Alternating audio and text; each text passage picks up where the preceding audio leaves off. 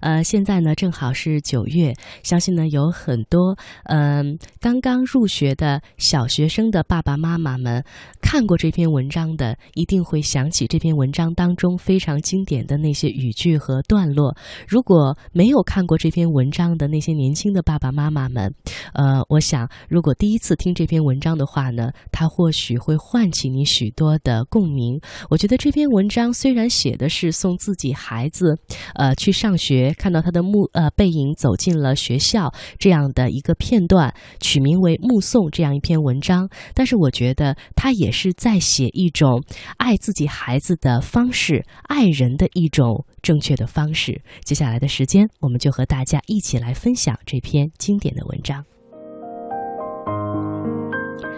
目送》。安华上小学的第一天，我和他手牵着手，穿过了好几条街，到维多利亚小学。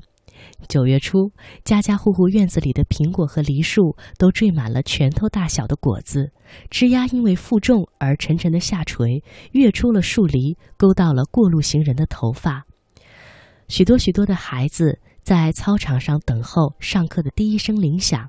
小小的手圈在爸爸的、妈妈的手里，怯怯的眼神打量着周遭。他们是幼儿园的毕业生，但是他们还不知道一个定律：一件事情的毕业，永远是另一件、另外一件事情的开启。铃声一响，顿时人影错杂，奔着不同的方向。但是在那么多穿梭纷乱的人群里，我无比清楚地看清自己孩子的背影。就好像在一百个婴儿同时哭声大作的时候，你仍然能够准确地听出自己那一个的位置。花安背着一个五颜六色的书包往前走，但是他不断地回头，好像是穿越一条无边无际的时空长河。他的视线和我凝望的眼光隔空交汇，我看着他瘦小的背影消失在门里。十六岁，他到美国做交换生一年。我送他到机场，告别的时候照例拥抱，我的头只能贴到他的胸口，好像抱住了长颈鹿的脚。他很明显的在勉强忍受母亲的深情。在他长长的行列里等候护照检验，我就站在外面，用眼睛跟着他的背影一寸一寸往前挪。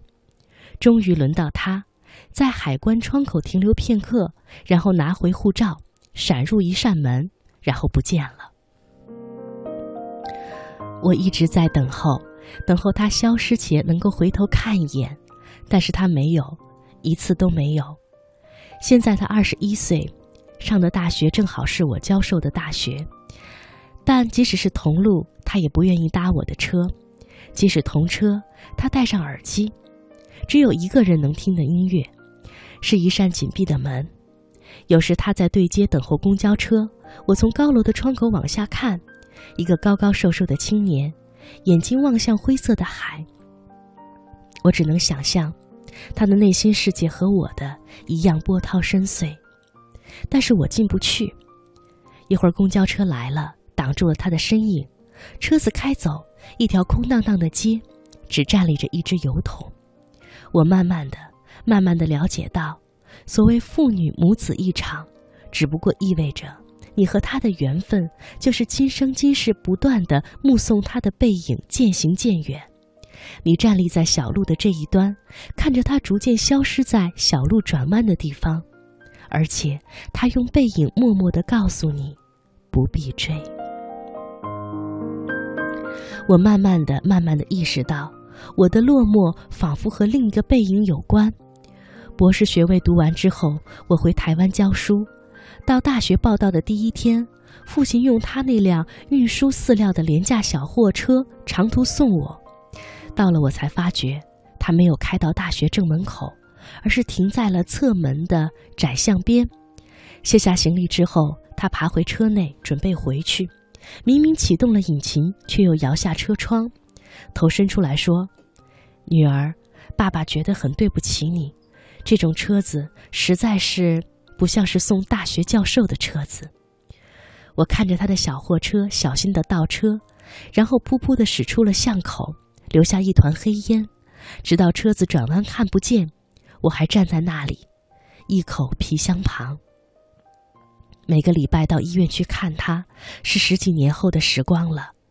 推着他的轮椅散步，他的头垂到胸口。有一次发现排泄物淋满了他的裤腿，我蹲下来用自己的手帕帮他擦拭，裙子也在沾上了粪便。于是我必须就这样赶回台北上班。护士接过他的轮椅，我拎起皮包，看着轮椅的背影在自动玻璃门前稍停，然后看不见了。我总是在暮色沉沉当中奔向机场。火葬场的炉门前，棺木是一只巨大而沉重的抽屉，缓缓地往前滑行。没有想到可以站得那么近，距离炉门也不过五米。雨丝被被风吹斜，飘进了长廊内。我撩开雨被雨润湿的前额头发，深深的、深深的凝望，希望记得这最后的一次目送。我慢慢的、慢慢的了解到，所谓父女母子一场，只不过意味着你和他的缘分，就是今生今世不断的目送他的背影渐行渐远。你站立在小路的这一端，看着他逐渐消失在小路转弯的地方，而且他用背影默默的告诉你，不必追。